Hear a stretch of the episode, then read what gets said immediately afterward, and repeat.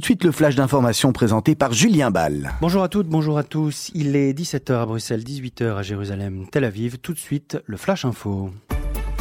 Nos journalistes vous informent. Politique israélienne, le dernier sondage en date révèle de nouvelles tendances effectuées par la radio israélienne 103 FM. Il montre pour la première fois que Benjamin Netanyahou pourrait former une coalition si Yamina se joignait à lui. Le Likoud obtiendrait 32 sièges si les élections se tenaient aujourd'hui. Yamina arrive troisième, ex avec le parti de Gidon Sar, tous deux avec 14 mandats, 32 plus 14 qui ferait 46 sièges pour une éventuelle coalition de droite menée par Benjamin Netanyahou. Pour la première fois, le parti travailliste remonterait à la quatrième place, remportant pas moins de 8 sièges. La dégringolade se poursuit pour le parti bleu-blanc de Benny Gantz qui passe sous la barre du seuil d'éligibilité. Bleu-blanc est crédité à 2,8%. On ouvre un volet sanitaire à présent. Bleu-blanc et le Likoud s'affrontent en ce moment en Conseil des ministres concernant la poursuite éventuelle du confinement en Israël. Benjamin Netanyahou plaide pour un prolongement du confinement qui a déjà été prolongé deux fois. Benny Gantz exige la levée de l'interdiction de s'éloigner de plus d'un kilomètre du domicile et propose par ailleurs de rouvrir les magasins de rue comme les coiffeurs. Pendant ce temps, la vaccination se poursuit en Israël, elle ralentit quelque peu, c'est vrai, et les autorités tentent d'encourager les plus de 35 ans à aller se faire vacciner, remarquant que certains sites de vaccination étaient vides ces derniers jours. Le directeur général du ministère israélien de la Santé va plus loin. Le professeur Heavy Levy demande aux caisses d'assurance maladie de se préparer à étendre la campagne de vaccination contre le Covid-19 à toutes les personnes âgées de 16 ans et plus plus à partir de demain. Aux États-Unis, le porte-parole du département d'État, Ned Price, a confirmé la volonté de Washington de restaurer très rapidement l'aide humanitaire américaine aux Palestiniens, estimant que la décision prise par l'administration Trump de la suspendre n'avait pas donné les résultats escomptés.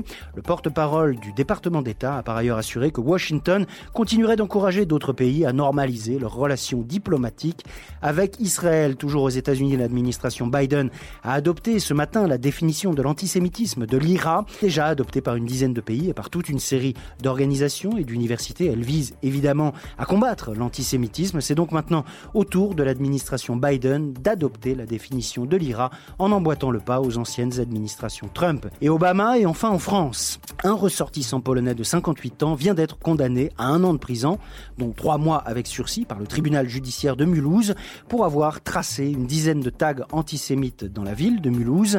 Fin novembre, la découverte de ces inscriptions sur plusieurs bâtiments du centre-ville avait soulevé une vive émotion. L'un des tags avait été fait d'ailleurs sur la stèle érigée en mémoire de Jacob Kaplan, grand rabbin de France de 1955 à 1981.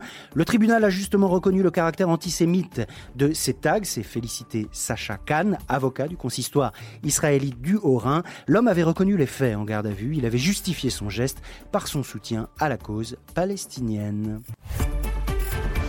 Voilà, c'est tout pour ce flash d'information. Retour de l'information tout à l'heure pour le journal de la rédaction à 18h. Je vous laisse en très bonne compagnie, chers auditeurs. Tout de suite, Meet the Boss avec les excellentissimes Serge Bézère et Olivier Sokolski. À tout à l'heure.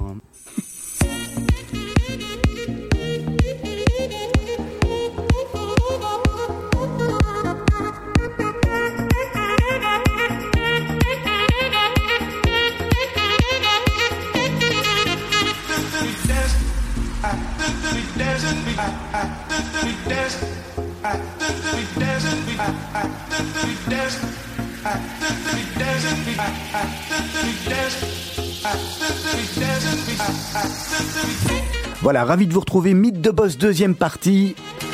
On est ensemble jusqu'à 18h. Même que Julien Ball nous a fait rougir, n'est-ce pas, Serge Bézère? Non, jamais rougir. Enfin, quelqu'un qui me connaît et qui m'apprécie à ma juste valeur. Alors, on va, on va lui retourner le compliment, hein, parce qu'il nous a trop... Euh, Absolument, toujours, hein toujours. Voilà, Julien Ball qui fait un très beau, euh, très beau journal. Vous le retrouvez à 18h. Notre invité du jour s'appelle Éric Évrard, la société EasyFair. Bonjour Éric Évrard. Bonjour. Merci d'avoir accepté l'invitation de Radio Judaïka. Avec plaisir. Alors dans le mot EasyFair, on entend le mot faire? Oui. Peut-être pour les, les, les, personnes qui ne, qui ne vous connaissent pas avant de rentrer sur, sur votre parcours, expliquer ce qu'est ce qu'est EasyFair? EasyFair avec un S même. Hein. Oui, avec beaucoup de S. Beaucoup de S, voilà. EasyFair est un, donc un organisateur de, de salons professionnels, largement, et un gestionnaire de centres d'exposition, de halls d'exposition. Donc aujourd'hui, on organise à peu près 200 euh, salons euh, dans 20 pays, euh, en Europe. Et on gère une dizaine de halls d'exposition, dont en Belgique, euh, tout le monde connaît le Flanders Expo, Antwerp Expo, le- les halls d'expo de, Malines ou, encore de, Namur. Ça c'est le métier en fait. De, principalement donc on organise des salons euh, pour le compte d'une série de, communautés très différentes euh, les unes des autres. Le métier c'est vraiment d'organiser des événements, des salons. Quand vous dites que vous gérez les, euh, les halls d'exposition, c'est pas toujours, donc vous n'en êtes pas propriétaire, mais donc vous avez une espèce de licence d'exploitation sur ces salons-là, c'est ça? Alors euh, on préfère avoir des licences d'exploitation. Parfois c'est pas possible parce que c'est moins capital intensive. Euh, des murs, des grands murs comme ça, c'est très grand, c'est très cher. Mais en Belgique, on est propriétaire de Flanders Expo, des murs, hein, de, de Antwerp Expo, et, et donc on a à peu près propriétaire de 50% Donc y a un mix. de nos halls d'expo, et 50% on les loue souvent à des municipalités ou des, des, des provinces. Éric Evrard, quel est votre, votre parcours euh, avant d'a- d'arriver à Isiver Quelles sont vos études? Qu'est-ce que vous avez étudié? Vous étiez en Belgique? J'étais euh, à Luxembourg pour les études de secondaire. J'étais à l'école européenne à Luxembourg, euh, donc enfant de, fonctionnaire. Euh, et puis j'ai fait ma première année d'UNIF à Luxembourg et j'ai continué à Louvain-la-Neuve. J'ai fait ce qu'on appelait l'IAG à l'époque, qui s'appelle aujourd'hui la Louvain School of Management. Ça c'est mon parcours universitaire et, pendant toutes ces études, j'ai cessé de lancer des, petites boîtes, des sociétés. Euh, startups. très peu au cours en fait, très très peu au cours. Beaucoup plus euh, sur le terrain, directement, en- l'envie d'entrepreneuriat en tous les cas. Oui, elle était là depuis euh, depuis tout petit, euh, étonnamment. Avec Euh, des parents qui étaient fonctionnaires, vous venez de le dire. avec des parents fonctionnaires, absolument. Oui. Par contre, euh, mon grand-père, mon arrière-grand-père sont des des, des industriels, Euh, donc probablement que est-ce que c'est des gènes?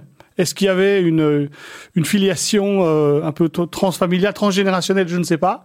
Mais euh, depuis tout petit, oui, en effet, dans une famille de fonctionnaires, je- j'en- j'entreprenais. Comment euh, vous vient l'idée d'Easyfair Je suppose qu'avant Easyfair, vous l'avez dit, vous faites d'autres boîtes. Quelles sont les euh, quelles sont les les, les, les, sociétés que vous faites qui vous mènent à Easyfair First? Ah oui. First. C'est c'est une, c'est une très bonne question, à la fois pratique, mais on pourrait euh, faire un, un parallèle théorique à, ce- à cette question. Donc, en fait, je suis étudiant euh, à, donc à Louvain-la-Neuve, hein, comme je vous le dis, et en dernière année, euh, je suis délégué de cours, et on se répartit, on veut dynamiser la faculté, et on se répartit les tâches. L'un va prendre une équipe de mini-foot, l'autre un cycle de conférences, un autre va réactiver la pompe à bière euh, Et au vous organisez les événements. Et il y a personne qui lève son doigt pour dire moi je vais qui, qui va faire le journal de la fac. Et donc euh, je restais euh, le seul à pas avoir pris un truc. Donc c'est tombé sur moi. Le destin m'a m'a pris. J'ai pas vraiment choisi mon destin. Et je suis donc devenu euh, l'éditeur du journal de la, Louvain School of Management. Un numéro, premier numéro. Et puis le deuxième, je me dis, c'est trop de boulot pour juste une fac. Et alors, je, je, dis, on fait pour tout Louvain-la-Neuve. Le troisième numéro pour tous les étudiants francophones de Belgique. Le quatrième numéro, on a fait un pendant flamand. Donc, on était éditeur du magazine de l'étudiant, 1986. J'ose presque pas le dire, c'est c'est il y a tellement longtemps. Et, et donc, on fait de l'information pour les études. C'est ça, on explique euh, aux jeunes comment bien choisir leurs études et leur métier. Et, et, et, et on perd tout ce qu'on veut tous les mois, parce qu'un journal en Belgique, bah, C'est très peu rentable. Bon. Euh, mais sur le chemin, et c'est là que c'est intéressant, que beaucoup d'entrepreneurs vont se retrouver, sur un chemin qui est une idée, un rêve qui est informer les jeunes, au travers d'un média qui est un journal, eh bien, on découvre qu'il y a peut-être moyen de faire de l'information. Autrement, on prend les ingrédients des équipes, des contacts avec les clients, et on fait un autre produit, salon de l'étudiant qui lui par contre est beaucoup plus rentable, qui nous sauve d'ailleurs économiquement, parce qu'un salon nous a permis de, de, de nous relancer au niveau euh, du, du magazine. Et, et là, je découvre le média salon, donc Là, à vous dites 24 qu'il y a- ans. Hein. Il y a quelque chose à faire. Et là, il y a quelque chose à faire. Et, euh, et puis 1, 2, 3, 10, 15, 20, 30, 50 salons, puis 200 salons. Donc j'ai jamais arrêté de, de lancer des nouveaux salons depuis. Donc avant vous, il n'y avait pas de salon de l'étudiant, ça n'existait pas en Belgique? Non, alors c'est un, un métier où, euh, un peu comme en chimie, rien ne se perd et rien ne se crée. On peut euh, être comme très inspiré par ce qui se fait à l'étranger. Euh, Il y avait un salon d'étudiants qui venait d'être lancé à Paris l'année d'avant, on l'a vu, par le magazine de l'étudiant.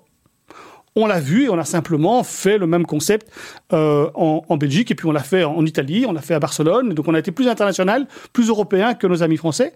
Euh, et, et c'est souvent pas protégé en fait les, les concepts de salon. Et d'ailleurs, il y a plein de gens qui me téléphonent qui me disent euh, j'ai une idée de salon mais je vous la dis pas parce que vous allez me la.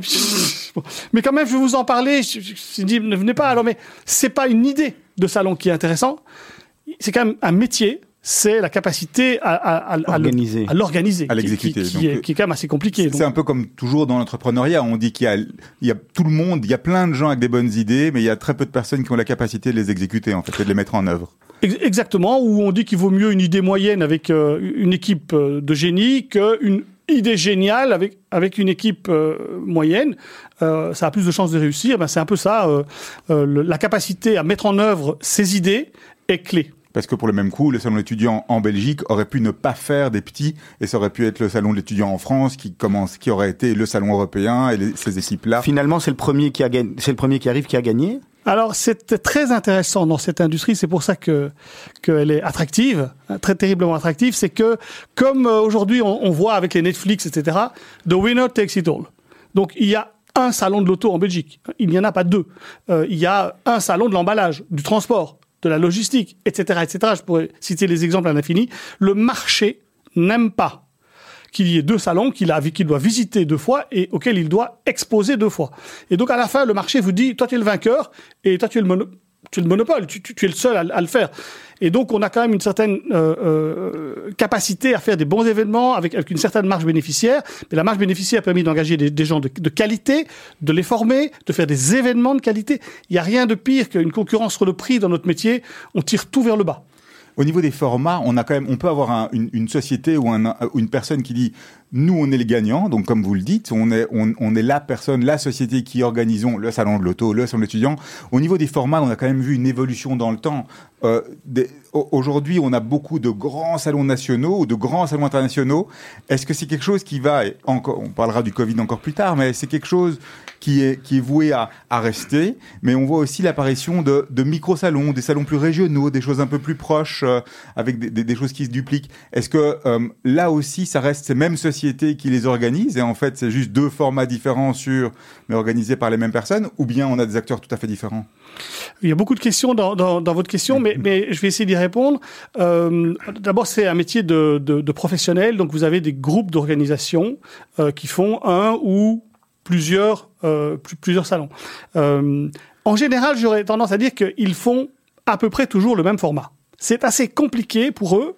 Pour la plupart des groupes, c'est assez compliqué d'être dans faire des congrès, des salons très verticaux, des grands salons pour les consommateurs. En général, ils font ils font l'un ou l'autre. La caractéristique d'EasyFair, c'est plutôt de faire, on est un multiformat. On a vraiment développé des compétences de faire des choses extrêmement différentes. Régionales, nationales, internationales, de deux jours, de neuf jours, avec des grands stands, avec des petits stands, euh, où les visiteurs payent, où ils payent pas. Donc il y a énormément de formats et on essaie justement d'en faire une force. Euh, mais mais euh, c'est justement cette capacité à inventer des nouveaux formats qui nous a permis de je vous rappelle que on fait un salon de l'étudiant hein, il, y a, il y a 30 ans. Bon, et on aurait pu rester à faire un autre salon. Et puis, non, pourquoi on a pu sortir d'abord grandir en Belgique et puis sortir surtout de, Belgique et aller faire des salons en Allemagne, qui est par exemple quand même le pays des, salons, ou dans, dans 20 autres pays. Qu'est-ce quelle histoire on avait à raconter? Il fallait bien qu'on ait quelque chose d'original. Et ça, c'est toute la force de d'Easy Fairs, hein, l'ADN est dans le nom, c'est qu'on a inventé là un format Un concept. un concept, un format de salon qui est deux jours, c'est court, c'est hyper spécialisé. Donc par exemple, je fais le salon de la citerne d'hydrocarbures, le salon de la pompe et de la valve à Anvers, parce que c'est un gros centre pétrochimique. Bon, des exemples, je peux vous en donner comme ça, donc 200, mais donc extrêmement ciblés. Euh, deux jours, c'est moi qui construis les stands pour tous mes exposants. Ils n'ont pas le droit de construire leurs stands. Et c'est le prix d'une page de pub dans un magazine professionnel. Donc ils arrivent le matin, ils décorent leur stand, c'est 15 mètres carrés, c'est le prix d'une page de pub. Et le lendemain soir, ils sont chez eux. C'est quoi le prix d'une page de pub? Voilà, C'était, on a commencé à 2000 euros quand on a commencé. Aujourd'hui, on est autour de, de, de, de 5000 euros, toujours pour une prestation all-in, courte, hyper ciblée. Et ça, ça a énormément plu aux PME qui disaient, oui, mais c'est quand même cher, il faut prendre des grands stands, il faut faire venir des architectes. Et puis on est toujours petit par rapport aux gens qui ont des stands de 500 mètres carrés. Nous, on n'aime pas ça, on a l'air un peu bébête. Là, tout le monde a, a- a- est égal. Euh, c'est un peu, un peu communiste comme, comme formule, mais ça... On, les- vous les- sent, on vous sent hein, très communiste, justement. oui, oui. Mais les, les entreprises, les PME, qui sont beaucoup plus nombreuses que les grandes entreprises, ont adoré. Et donc, elles ont euh, épousé le concept et, et on a pu cloner, on appelle ça cloner. hein. Euh, on avait un salon de l'emballage en Belgique qui s'appelle MPAC, qui a lieu chaque année. Et aujourd'hui, il y a 16 MPAC en Europe, euh, à, à, à Porto, à Lisbonne, jusqu'à Helsinki. Euh, ils portent tous le même nom et c'est des all-in de deux jours sur l'emballage, Donc c'est vraiment un concept d'industrialisation quelque part de l'approche basé sur ce qu'on appelle la, la convenience. C'est facile, on est là, on Et le prix. ça, ça va pas être le truc le plus dingue. Vous allez pas avoir euh, le stand de fou de Mercedes qui va prendre. Non, c'est mais vous savez exactement ce que vous avez, vous savez combien vous payez. C'est facile à mettre en œuvre. Ça, ça a fait l'originalité. On, on a souvent dit qu'on était le Ryanair des salons. hein, parce que c'est vraiment pas cher de, de venir chez nous, c'est tout compris. Enfin, Ryanair, c'est pas tout compris. Et, euh, On va y revenir à Mais ça. alors ça, ça nous a permis de nous développer en Europe. Mais à côté de ça, on est resté des artisans. Quand on fait Art Bruxelles à Tour et Taxi, là, euh, là, c'est une petite équipe dédiée. C'est pas du tout de l'industrialisation, c'est de l'artisanat. euh, c'est des stands, c'est des, des très beaux stands, etc. Donc c'est cette capacité, cette capacité à faire à la fois des, des- du Ryanair, mais aussi euh, du, du, du, jet privé, tout en passant par euh, Brussels Airlines. Donc on fait un peu tous les, tous les formats, et ça c'est une, une originalité de, de Easy Fares. Eric Evrard, première pause musicale. Vous avez choisi deux morceaux. On propose toujours à, à l'invité de nous dire lequel il veut d'abord. Et euh, soit Jean-Jacques Goldman au bout de mes rêves, soit euh, Florent Pagny. Est-ce que tu me suis? On est dans la variété française, on aime bien, donc on est ravis. Dites-nous lequel des deux vous voulez écouter en premier. Bah, il faut commencer par un des deux, euh, il n'y a pas même pas le choix, euh, parce que tout commence par un rêve, euh, toute euh, vie d'entrepreneur commence par un rêve, et donc il faut commencer par au bout de mes rêves. Allez, on se retrouve d'ici quelques minutes.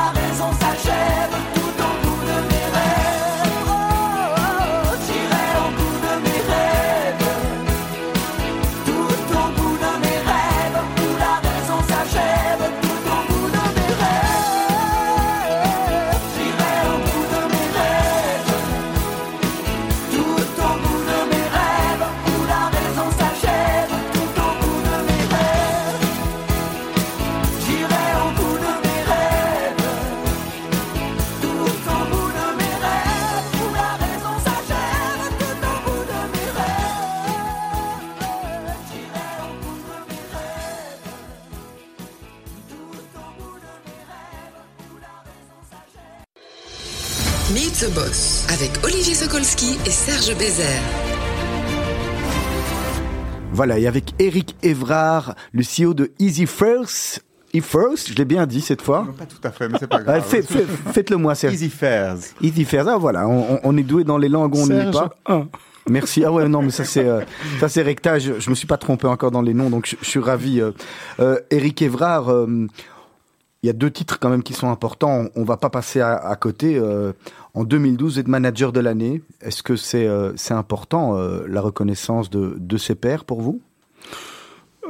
Oui, je vais pas le cacher. Quand on me demande, quand on m'a demandé après un an ou deux après, qu'est-ce que ça t'a apporté d'avoir été euh, manager de l'année, j'ai- souvent répondu de la sérénité. Euh, parce que je, pense que quand on veut créer sa boîte et qu'on commence à, engager son premier employé, à faire euh, ses premiers chiffres d'affaires, etc., euh, on a beaucoup d'entrepreneurs ont un, grand besoin de reconnaissance. C'est ce qu'on appelle un de leurs euh, drivers. C'est une de leurs motivations, c'est la reconnaissance de, de leurs voisins, de leur village, de leur ville, de leur région, de leur pays. Bon, quelle plus belle reconnaissance pour un entrepreneur que d'avoir le titre de manager de l'année? Il n'y en a pas. Donc, donc c'est une reconnaissance exceptionnelle de vos pairs. hein, c'est des gens qui votent. Et, euh, et moi, ça m'a apporté Est-ce que ça de ouvre la sérénité. ça ouvre des portes, le fait d'être manager, de, je sais pas, auprès des organismes financiers, si on en a besoin, ou, ou d'autres Est-ce qu'il y a des personnes qui viennent du coup vous voir et vous proposent des choses? Oui, ça, ça ajoute à votre euh, crédibilité, euh, à la crédibilité de votre entreprise. Euh, et, et- et par exemple, dans des temps extrêmement compliqués comme euh, on les vit aujourd'hui, euh, vos, vos interlocuteurs de savoir que vous êtes crédible, euh, ça, ça leur permet d'être un peu plus euh, souple euh, voilà, et, et- et d'être plus co- collaboratif. Donc au- aujourd'hui, par exemple, dans les semaines qui, qui- les derniers mois, ça a beaucoup joué. Euh, EasyFairs est, est une société extrêmement crédible et donc on veut bien parler avec elle, de l'aider à s'en sortir. Et alors en 2018, il y a une autre date, là vous êtes l'entreprise de l'année. C'est exactement euh, le même process, sauf que là, euh, on, on- on passe devant un jury, hein, donc c'est quand même, euh, c'est quand même un, challenge un, peu différent. Euh, c'est pas tant l'homme manager de l'année, c'est l'homme hein, qui est récompensé, euh, bien sûr, grâce à son équipe, mais là, c'est toute l'entreprise qui est récompensée. Donc c'est c'est un prix qu'on a partagé avec toutes nos filiales qui a voyagé dans, dans, dans toute l'Europe. Il y a peu de- d'entreprises et de managers qui ont eu les deux. Et, et- et je répète, dans ces moments-ci, avoir été entreprise de l'année, manager de l'année, bon ben, euh, tout le monde est prêt à considérer que vous êtes tellement sérieux que euh, on va tout faire pour, pour vous aider à, à vous en sortir.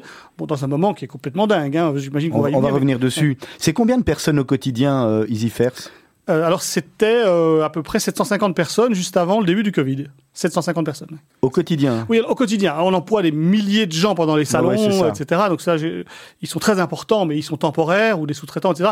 Mais nos employés, ceux qui sont là toute l'année, c'était 750 personnes, oui. Ah oui. dont 200 en Belgique et euh, 550 dans nos filiales, dans quasi toutes les grandes capitales européennes. Alors quand on est euh, entreprise de l'année, on, on récompense euh, une vision, on récompense une capacité d'exécution justement, on récompense également des résultats financiers, des croissances. Ça c'était en 2018 et puis crack boom, deux ans plus tard, euh, le, le- le Black Swan arrive et on a euh, signe noir, le Covid.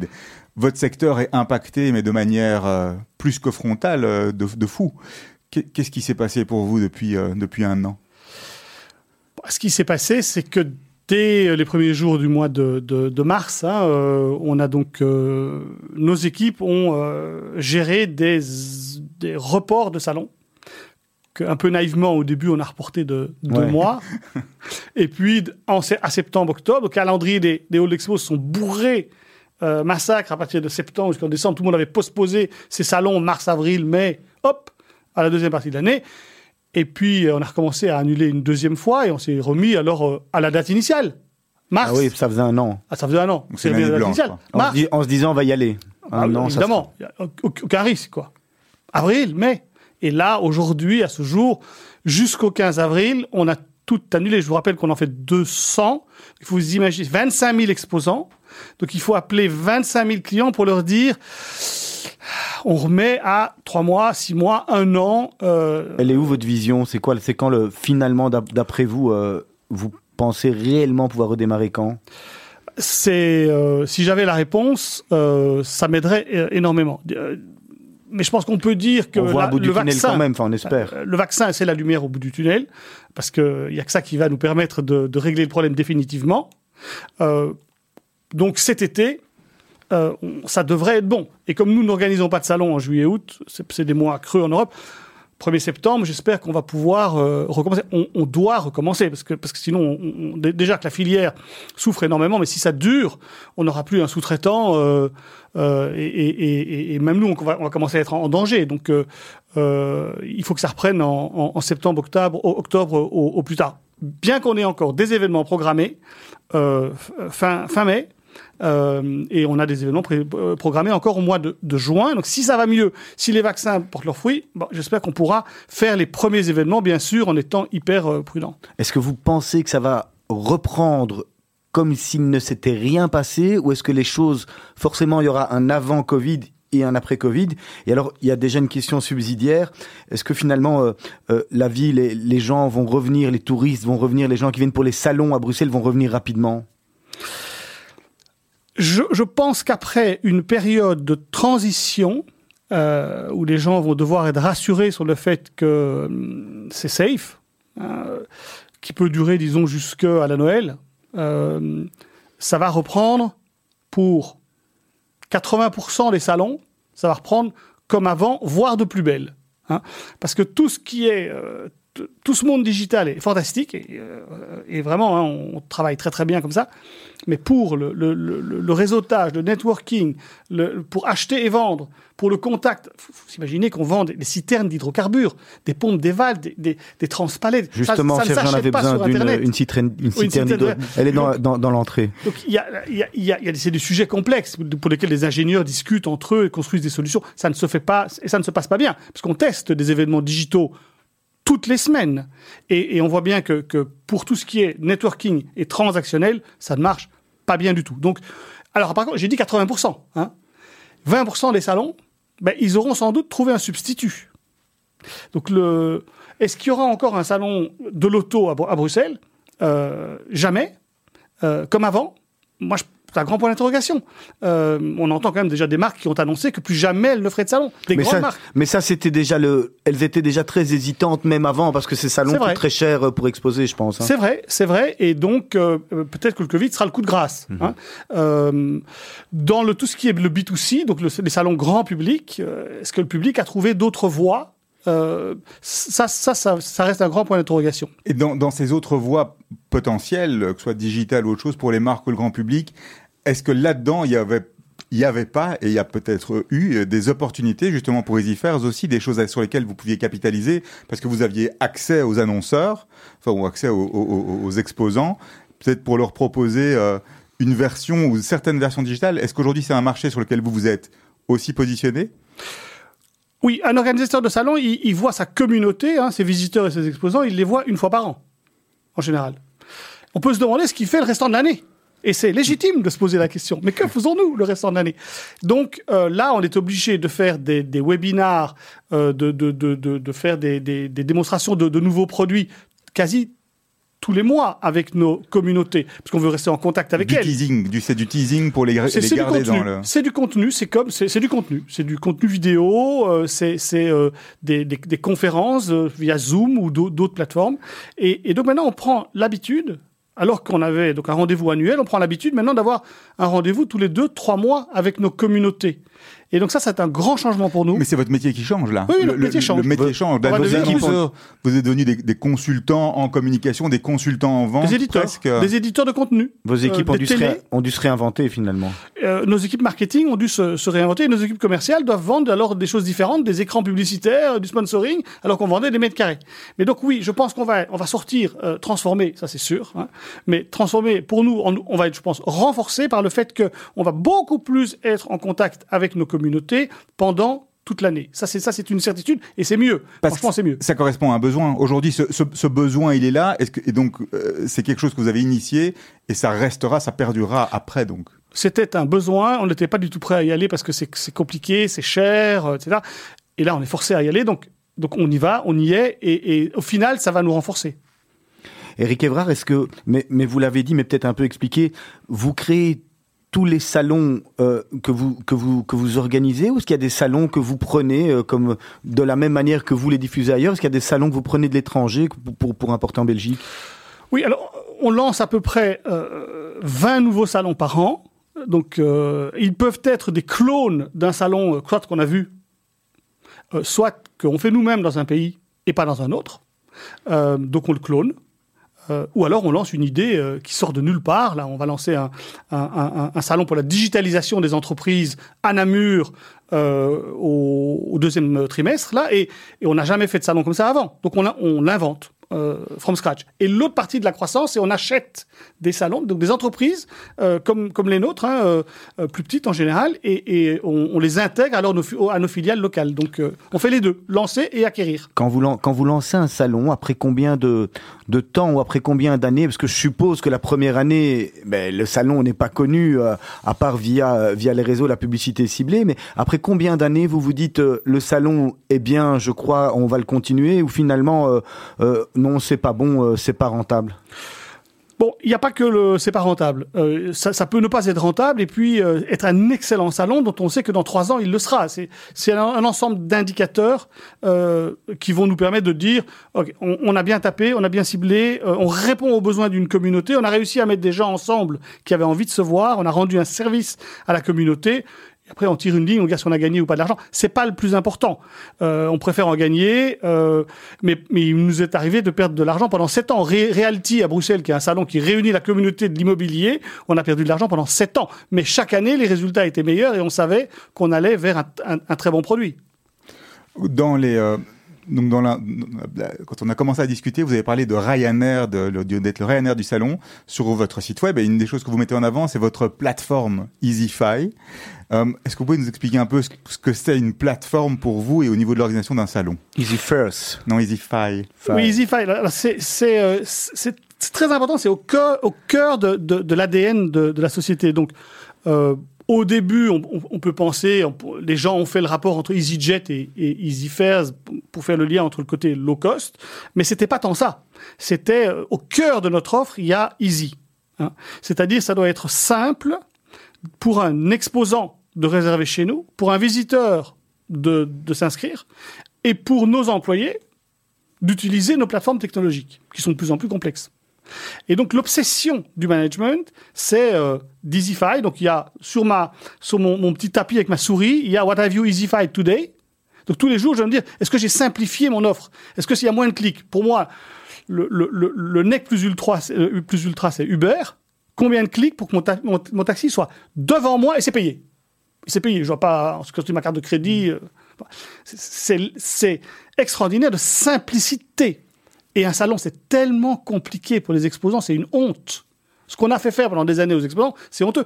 Donc, nous, on essaye à l'obsession de simplifier, de ma- make it easy pour les exposants, pour les visiteurs et pour nos employés, pour que ce soit, on appelle ça frictionless, hein, sans friction, que ce soit très naturel de, travailler avec nous.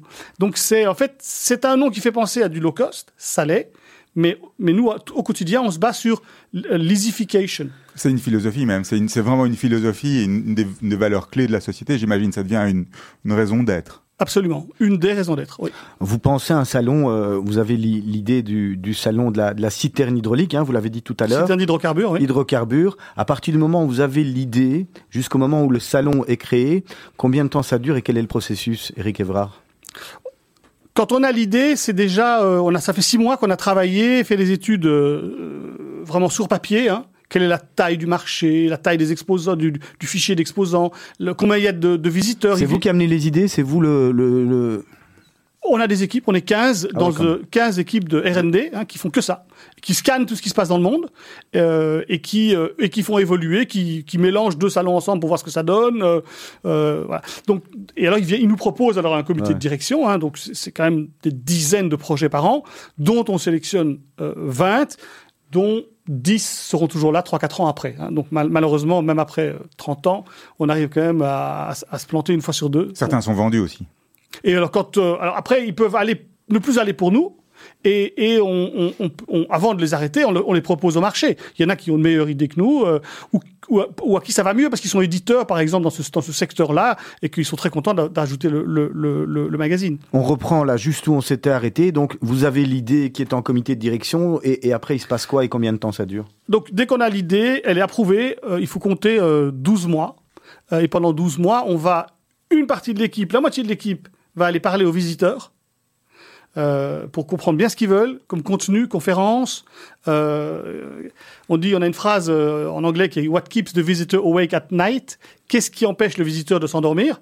Et on va répondre avec des conférences, du contenu à ces questions. L'autre partie de l'équipe, qu'est-ce qu'elle fait? Ben, Elle va voir les exposants et elle dit voilà, les, voilà les gens qu'on promet de vous amener dans les allées. Et voilà tout ce qu'on va faire pour les avoir. Et voilà d'ailleurs déjà les visiteurs qui ont dit qu'ils viendraient, puisqu'on parle aux visiteurs tous les jours, les équipes se parlent tous les jours, et donc euh, on sait que euh, Solvay va venir à tel salon, de la chimie, euh, etc., etc. Et donc on peut, donc les exposants se disent, ils ont l'air de bien connaître leur sujet, euh, il y a déjà des visiteurs qui vont venir qui m'intéressent, ok, je prends un stand. Et puis c'est un effet boule de neige, il y en avait 10 qui prennent, alors les 10 autres disent oh, mais mes concurrents ils sont, il faut que j'y aille, etc. Et donc c'est un long processus malheureusement. Euh, on n'a pas réussi à le. On aurait rêvé de dire Ah, on a une idée, trois mois après c'est là. Eh ben non, les gens ont besoin de voir qui expose, qui Ouais. sont les voisins, etc. Et ça, ça prend. euh, c'est deux équipes qui travaillent en parallèle, elles se parlent tous les jours. Exposants visiteurs, c'est un an, un an de, de, de boulot. Et sur la toute fin, vous avez les équipes opérationnelles qui arrivent et qui commencent alors à, à s'occuper de montage de stands, de tapis, d'hôtels. Ceux-là sont habitués, ils ont enfin tout. euh, ça, ça roule. Cela pour eux, ça roule et tout est vendu, etc. Donc euh, le challenge, c'est vraiment de, de- de convaincre les visiteurs de venir, créer un contenu super intéressant. Euh, ce qui est intéressant, c'est que c'est qu'on a changé la mission de l'entreprise. Aujourd'hui, c'est visite depuis cinq ans, c'est visite the future. Donc c'est, on, on promet qu'on va montrer le futur d'une industrie aux visiteurs. Donc c'est un gros travail, c'est une grosse promesse. Euh, il faut aller chercher toutes les innovations, aller les chercher à l'étranger et montrer aux visiteurs tout ce qui va se passer dans son industrie.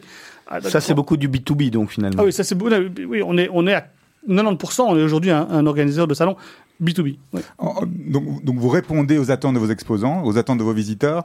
Est-ce que dans les euh, ça fait quelques années maintenant que vous faites ça avec Easy Fairs, vous avez vu une, une- un changement radical dans les attentes On a on sait qu'aujourd'hui les attentes elles ont été revues avec euh, la data, la collecte de données, la collecte de contacts, euh, le, fait de pouvoir suivre et de mesurer les choses. Comment est-ce qu'aujourd'hui ça se traduit ça pour Easy Fairs Oui, il y a, deux mots-clés hein, avec lesquels on travaille beaucoup, euh, parce qu'ils ils sont justement le résultat de cette évolution du, marché ces dernières années. C'est Return on Investment. Donc les exposants, ils veulent tout calculer. Ils veulent calculer combien leur a coûté chaque visiteur, chaque lead, comme on dit. Hein. Bon, Plus qu'avant Ah oui, plus- oui, plus qu'avant Oui. Oui, parce que dans les médias sociaux, etc., vous payez par des, pour des clics. Hein. Vous, payez, vous payez par clic. C'est devenu une philosophie quoi. Ah, c'est aussi. devenu- donc ils, mesurent tout. Et d'ailleurs, ils ont raison. Bon. Et donc, nous, euh, euh, on, par exemple, 100% de nos visiteurs professionnels ont un badge avec une puce NFC, et ils le savent, hein, avec une puce NFC. Et 100% de nos exposants ont un ou dix petits, petits boîtiers qui mettent soit sur leur stand, soit sur des machines. Et si moi j'aime bien cette voiture ou cette machine ou ce, ou ce, ce, ce, ce- euh, produit, je prends mon badge, je touche le reader, je le touche. Et le- le- l'exposant a mes coordonnées, c'est clair, c'est transparent, et moi j'ai la doc de ce produit qui arrive par, par euh, voie électronique, donc c'est très écologique, et puis l'exposant peut mesurer, donc à la, fin de, à la fin d'un salon s'il n'a pas entre 150 et, et 300 leads pour donc 5000 euros, ben, il a, il a pas fait ça. Et donc, il peut tout mesurer. Et le visiteur, lui, de l'autre côté, l'autre tendance, c'est return on time. Il- il- S'il vient à un salon, c'est, en effet, quand on dit visite de future, ben, c'est plus attractif. Vous avez dit, OK, je vais aller voir le futur de mon, si j'y vais pas, je fais une faute professionnelle. Et on essaie de lui préparer sa visite, de lui préparer des rendez-vous pour que son agenda soit rempli, pour qu'au total, il dise, j'ai passé une journée géniale. Très, très enrichissante. Donc, return on investment, ça, c'est la grande tendance pour les exposants. Return on time, il faut que je puisse justifier à mon patron pourquoi je vais visiter ce salon. Euh, et donc, on pense même lui envoyer à la main des, des rapports de visite avec euh, tout ce qu'il a fait, les, les, les, les, slides des conférences, et, et presque un certificat lui disant voilà, vous avez, vous avez une journée productive. Comme ça, il- quelque part, c'est donner le, le même type de le même type de résultat ou d'indicateurs qu'on peut retrouver dans les, dans les médias digitaux, mais sur un média qui est hyper hyper hyper physique. Qui est qui est face to face, qui est irremplaçable. Ça, tout le monde le dit. Hein. Même tout le monde regrette qu'on on puisse plus se voir. Donc, j'ai pas beaucoup de craintes sur l'avenir. Par contre, il faut qu'on réponde à ces attentes de mesurabilité du coût, euh, du temps investi. Bon. Après, il y a plein d'autres challenges. On pourrait passer euh, cinq heures d'interview, mais, mais là, on a les deux grandes tendances euh, et, euh, qui sont clés pour l'avenir. Et alors aujourd'hui, la, la valeur d'EasyFairs, en- la valeur d'EasyFairs, c'est ce know-how, ce savoir-faire, cette équipe, c'est EasyFi, ou bien ce sont les salons que EasyFairs organise. Si demain vous deviez repartir à zéro, mais qu'on vous laissait garder soit tous les salons que vous avez, soit tout ce que vous avez au niveau de la plateforme, vous choisissez quoi? Oui, c'est c'est comme demander de choisir entre son père et sa mère, mais ou entre son fils et sa fille. Euh, je pense que c'est mieux de, de, de repartir de, des collaborateurs hein, qui sont et donc de la plateforme et de, de parce qu'avec ça on peut tout refaire. Euh, avec des produits sans âme et sans technologie, ça, ça, ça va être compliqué. Et, et des collaborateurs chez nous, c'est c'est clé. Donc euh, donc voilà, j'ai répondu à, vo- à votre question. J'ai choisi la mère. Eric Evra, parmi les, les 200 salons que, que vous organisez de manière annuelle, c'est lequel euh, votre préféré?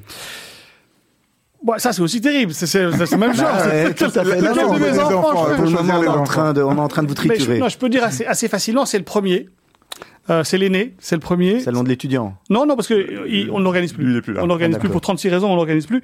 Euh, et, et puis la, la, la société a vécu euh, des, on, je l'ai cédé et puis après je l'ai racheté. Et, puis à un moment donné, j'ai recommencé. Il y a 30 ans, j'ai recommencé à zéro et j'ai et j'ai commencé par un salon qui existe toujours, qu'on organise toujours et qui alors qui serait mon mon préféré, bien que j'aime bien tous les autres, c'est Art Bruxelles.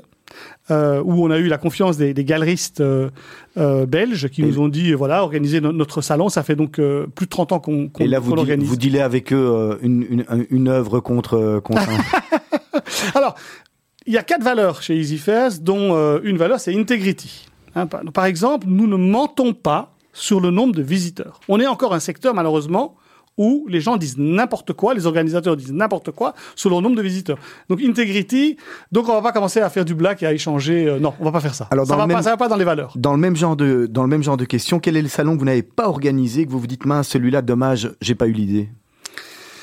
Euh, alors, euh, je prends un exemple très précis. Ça s'appelle PharmaPack. Hein, on, est on est les rois du packaging en Europe. Les salons du packaging en Europe, on, en fait 25. Et euh, je pouvais acheter euh, PharmaPack à Paris, qui est un magnifique salon. Euh, et, euh, et je ne l'ai pas acheté. Alors que c'était au bout de ma main. J'ai dit à la fin, j'ai dit non, je ne vais pas l'acheter. Et, et aujourd'hui, on fait beaucoup de salons à Paris de l'emballage, euh, du parfum, de la cosmétique, des, des, euh, des boissons euh, premium, euh, des aérosols. Donc, on fait beaucoup de salons de l'emballage à Paris et on n'a juste pas celui-là. C'est très très spécialisé, hein, finalement, votre, votre domaine est hyper pointu. Je pense que le succès des Affairs, c'est la spécialité Hyper, ouais. des thèmes. Et, et de toute façon, vous, on parlait de, de tendance hein, tout à l'heure. Je- je- J'en mentionnais deux, qui, est Return on Time et Return on Investment. J'aurais pu dire l'hyper-verticalisation des salons. Les gens veulent plus aller à des trucs généraux avec un peu tout. Ils veulent aller à, dans, un sujet vertical, ciblé, très précis et très efficace. Et donc, euh, oui, on, a, une tendance générale vers euh, l'hyper-verticalisation. Alors, vous, êtes présent dans 15 pays, sur votre site web, il y a plus de 15. Vous, vous- tout à l'heure, vous parliez même de plus de 15 pays, il y a une vingtaine de pays, je pense. Euh, essentiellement en Europe. Qu'est-ce qui vous empêche aujourd'hui d'aller plus loin, de voir plus loin, de traverser l'océan Atlantique, ou bien d'aller un peu plus loin euh, à l'Est? Le fait qu'il y a encore tellement d'opportunités euh, en Europe pour une formule comme la nôtre, on n'a pas été copié hein, depuis qu'on a créé EasyFair, ça c'était il, y a- il y a 20 ans, euh, on n'a pas été copié, il n'y a personne qui a lancé des salons all-in, euh, cost-effectifs. Donc, donc on a, là, pendant le Covid, on a relancé tout un programme de, de, de, de lancement de salons. On en a 400 à lancer en Europe. 400 On en fait 200 pour l'instant. 400 Donc Pourquoi j'irais prendre un avion à- dans, dans une économie que je ne connais pas, avec des acteurs que je ne connais pas, dans une langue ou une culture éventuellement que je ne connais pas, alors que j'ai tellement d'opportunités qui sont juste devant mon nez. C'est plus facile de prendre l'avion le matin et de rentrer le soir chez soi. Mais ça fait, tout ce que vous dites là, ça, ça fait de vous une cible parfaite pour une acquisition par un énorme, un gros géant du marché euh, dans ces pays-là aussi, peut-être? On est souvent courtisé, mais on a toujours dit non. Vous préférez garder votre indépendance et... Bah, j'ai une cinquantaine d'années. euh, j'adore mes collaborateurs. Je trouve qu'on est- c'est une histoire magnifique euh, avec avec euh, des, des produits super sympas, avec une vision euh, très moderne. C'est plus amusant que de gérer un portefeuille. oui. Dans, les pays dans lesquels vous travaillez, donc hein, dans les, la quinzaine de pays, vous êtes toujours basé en Belgique. La, la Belgique reste le, le- le point d'ancrage. Euh, Est-ce que pour vous, la Belgique, c'est euh, un pays de salon Bruxelles ou Bruxelles ou, ou autour de Bruxelles où vous avez, des activités à Gand, à, Anvers, etc. Euh, c'est- ça reste une, terre de salons et de conventions, euh, un croisement de, ou bien il y en a d'autres qui sont plus ouverts à ça et plus appropriés? Les rois, de, les rois du salon, c'est les Allemands, les Anglais, pour des raisons différentes. Les Belges sont assez bons. Euh, Il y a beaucoup de PME euh, en Belgique, d'importateurs, de distributeurs, etc. Et, beaucoup de producteurs aussi. De, et, donc, ça vous fait une grande masse d'exposants potentiels. Pour, euh, on est très fort dans certains secteurs, hein, euh, tout ce qui est maritime, le transport, la pétrochimie. hein, on, ne sait pas, mais c'est un des plus grands centres pétrochimiques est à Anvers, etc. Donc on a des spécialités comme très fortes. Et chaque fois qu'il y a une spécialité, vous avez une idée de salon. Hein, donc il faut servir ces communautés qui doivent acheter, vendre, se rencontrer. Donc c'est plutôt un bon pays. Euh, après, il y a des challenges, beaucoup. Hein, c'est qu'aujourd'hui, euh, quand les politiques vous disent du matin au soir qu'en fait on n'est pas un pays mais qu'on est deux pays, ben, les exposants finissent par dire euh, au lieu de faire un salon national, faites-moi deux. Faites-moi un, au lieu de faire un salon national à Bruxelles, faites-moi un à Namur et faites-moi un en Flandre quelque part. Euh, les associations deviennent, aussi régionales euh, et, donc, euh, on voit, euh, les salons quitter Bruxelles et aller plutôt vers les régions pour beaucoup de salons industriels.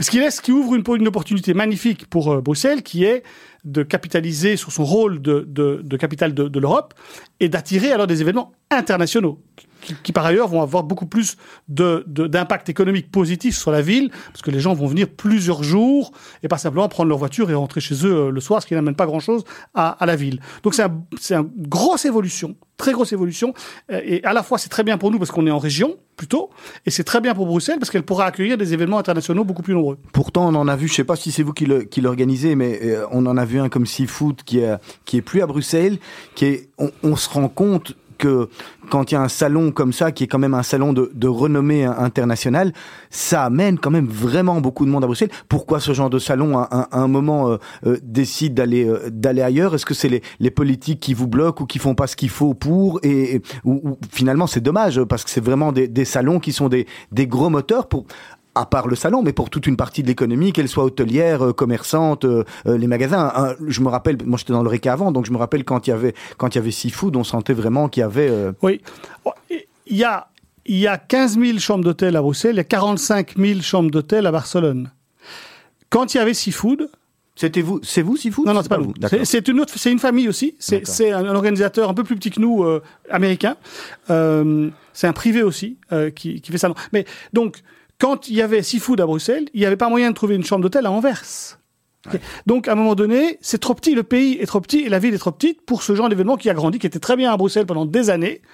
Euh, plateforme magnifique, ils ont très bien grandi. Bruxelles les a très bien servis. Je pense qu'il y a eu une très belle collaboration entre les organisateurs et Bruxelles. Mais à un moment donné, c'est trop petit. Ça, ça, ça, ça casse les murs. Donc ils doivent aller dans une plus grande ville. Il faut attirer alors les autres. Il faut attirer des, des organisateurs de taille un peu plus petite qui, qui, qui, qui fit parfaitement bien à Bruxelles. Alors, Eric Evrard, il n'y a pas qu'à Easy Fairs, vous êtes actif dans différentes choses, et notamment dans une société qui s'appelle Casidomi. On, peut, on a pu lire, on peut lire que vous avez participé à des rangs d'investissement dans Casidomi. Pouvez nous en parler une ou deux minutes, et après on partira sur nos questions euh, de fin d'émission.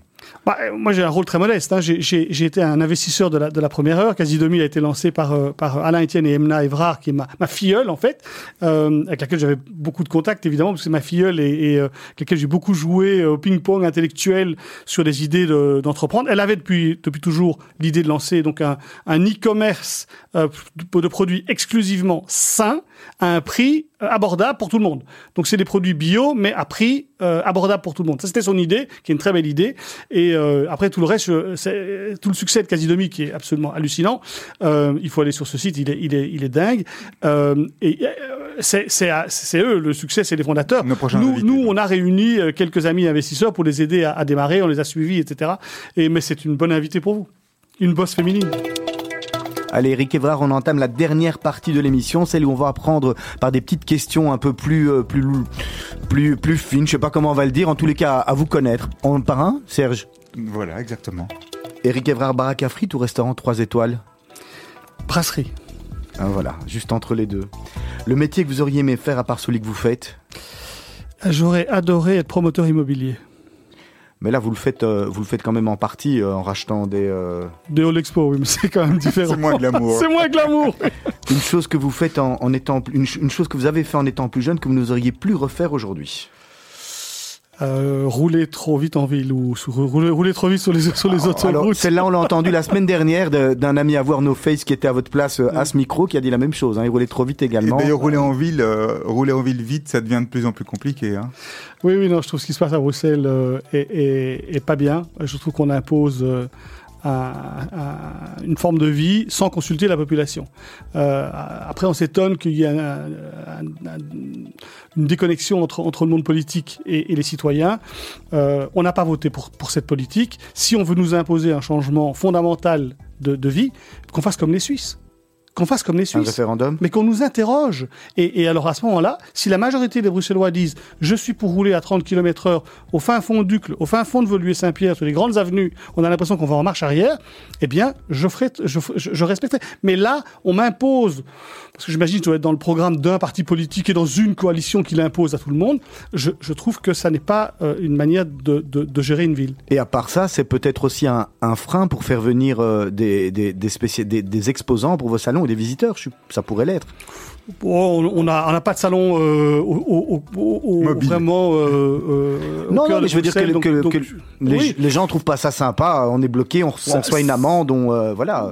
je- ça, ça, c'est clair qu'aujourd'hui c'est un challenge. La mobilité pour a- a- arriver à un événement est un des enjeux de l'organisation d'événements, ça c'est sûr. Eric Evra, votre définition du bonheur?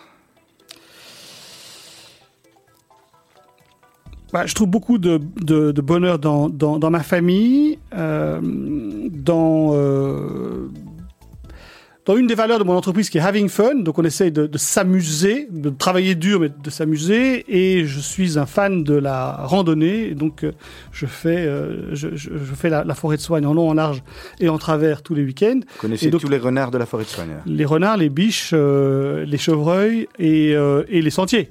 Et les sentiers où il n'y a personne. La dernière fois que vous avez eu mauvaise conscience. Mais je, je, je, je mange trop. de sucre Surtout, surtout en ce moment. hein. Ça devait être hier soir, donc.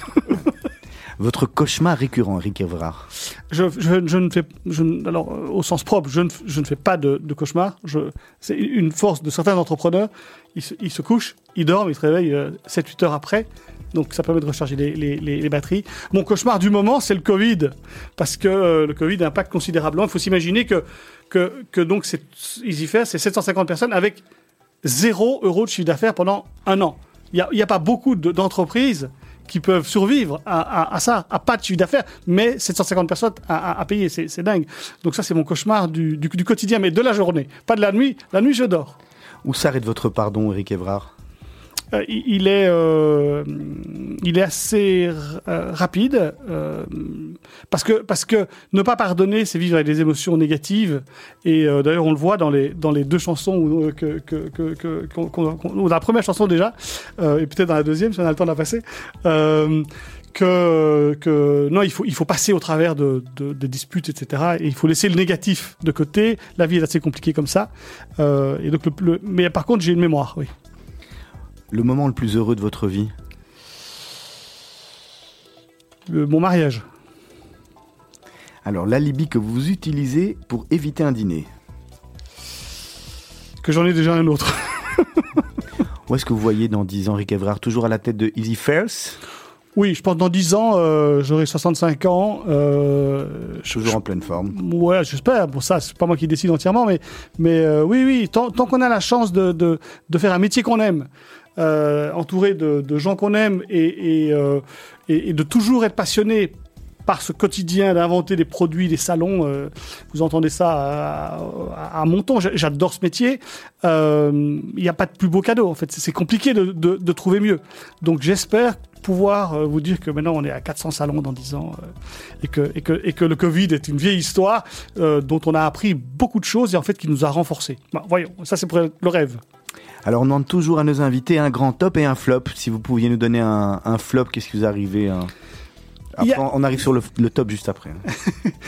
Le, le flop, en 2001, j'ai racheté une entreprise cotée en bourse qui s'appelait Best of Internet. Euh, et et, euh, alors que j'avais rien à faire dans cette boîte, mais mais euh, je, je, je me prenais pour le gars qui allait reprendre des entreprises en difficulté, les redresser, les revendre, un, un peu le Bernard Tapie du moment. C'était, je, rappelle, c'était il y a plus de 20 ans. et, euh, et en fait, quand vous faites les choses pour des mauvaises raisons, euh, en général, ça marche pas. Et donc, euh, il y a eu le 11 septembre, trois semaines après l'acquisition, euh, ça a été dix années euh, euh, dures, et donc euh, un gros flop. Et gros top. Gros top, euh, probablement, c'est, j'ai racheté une, une entreprise euh, il y, a, il y a donc euh, 20 ans et au dans l'entreprise, dans un coin, là, il y avait un salon, ils organisaient des salons all-in dans une cave et on allait arrêter ça parce que c'était pas notre ADN du tout, on faisait des gros salons euh, comme tout le monde, quoi. Et, j'ai dit, mais attendez, on va quand même regarder de plus près. Et aujourd'hui, c'est, devenu EasyFairs. Donc ça, c'est quand même, c'est ce qui nous a permis d'être européens, de grandir.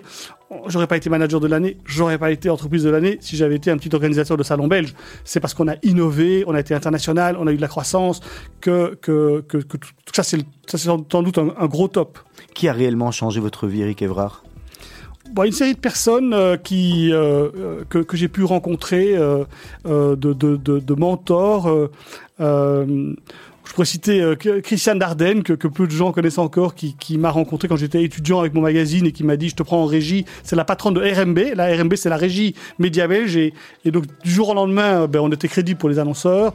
Serge Villain, à la SRIB, euh, nous a soutenus euh, pendant, pendant euh, des années. Et aujourd'hui, Pierre Herman, d'ailleurs, euh, le nouveau patron de la SRIB, continue de Fin- Finance Brussels à nous, à nous soutenir. Mais, mais Serge a été là tou- toujours constamment. Voilà, ça, ce, sont des, des, des personnalités qui, qui ont beaucoup influencé ce que nous sommes aujourd'hui. À propos d'influence, on demande toujours à nos, à nos invités de venir avec une, une phrase, un dicton qu'ils aiment et qu'ils utilisent régulièrement.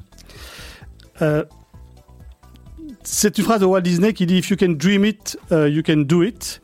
Donc si tu peux le rêver, l'imaginer, tu peux le faire. Il faut le décider et puis et puis il faut y aller. Il faut aller au bout de ses rêves et il faut bien s'entourer. Euh, Est-ce que tu me suis? Euh, Mais euh, c'était la, la, chanson de, de, de, de Florent Pagny. S'entourer d'une- bonne équipe. Mais ça, ce serait donc ma phrase c'est If you can dream it, you can do it. Alors, Eric- Evrard, euh, la dernière question déjà, hein, ça va vite. Euh, quel est le conseil que vous auriez aimé que l'on vous donne à 20 ans et qu'on ne vous a pas donné? Ben, c'est probablement de me concentrer sur ce que je faisais de mieux Euh, et, et ne et ne pas courir après des choses qui me donnaient de la visibilité, euh, de l'argent, etc., mais qui me, qui me déviaient de mon rêve ou de mon, de mon objectif. Et Dieu sait s'il y a beaucoup, comme entrepreneur, vous avez énormément d'opportunités de prendre des chemins de travers. Euh, si j'avais eu quelqu'un qui m'aurait dit non, tu vas pas à gauche, tu vas pas à droite, tu restes tout droit, tu restes sur ton chemin, euh, je pense que ça m'aurait aidé. Ça m'aurait. Ouais, vous auriez peut-être pas fait non plus ce succès-là, parce que finalement, pour réussir, il faut se tromper aussi. Oui, oui, non, ça c'est sûr. On me demande ce que, ce que, oui, mais il fallait pas faire best-of. Ça, ça m'a pas aidé dans les, dans les, dans les salons. J'étais tout à fait à, euh, à- dans une autre direction. Et chaque fois que je l'ai fait, c'était, euh, c'était pas génial. Donc, euh, euh, voilà. Eric Evrard, merci beaucoup. Cet entretien est à présent terminé. On était ravis de vous recevoir ici à Radio Judaïka. C'était très intéressant. Dans deux minutes, le journal de Julien Ball. Demain matin, dès 7h, vous retrouvez toute l'équipe avec Myri Maman pour la matinale de Radio Judaïka et puis toutes les émissions qui se suivent. Juste après Julien Ball, aujourd'hui, vous allez retrouver les mots d'Anouk et après les jeunes de la Brit Connection. Pour ma part, je vous retrouve la semaine prochaine. Serge, notre invité de la semaine prochaine s'appelle Eric Hollander. On va parler pub. Vous le connaissez? Oui, je le connais. Il a un très beau prénom. Oui. Voilà, magnifique, exactement. Merci beaucoup, passez une bonne semaine à tous et à toutes et à la semaine prochaine. Je vais là où l'on ne sait pas le tiède. Ouh, je sais pas. Mais est-ce que tu me suis? Me suivrais-tu dans les nuits d'encre? Quand le phare est éteint? Si tu n'avais qu'à prendre ma main me suivrais-tu dans les vies cendres où tout brûle et n'est rien? Tant que tes yeux chercheront les miens Je vais chercher mes îles et mes trésors. Où sont-ils? Je ne sais pas encore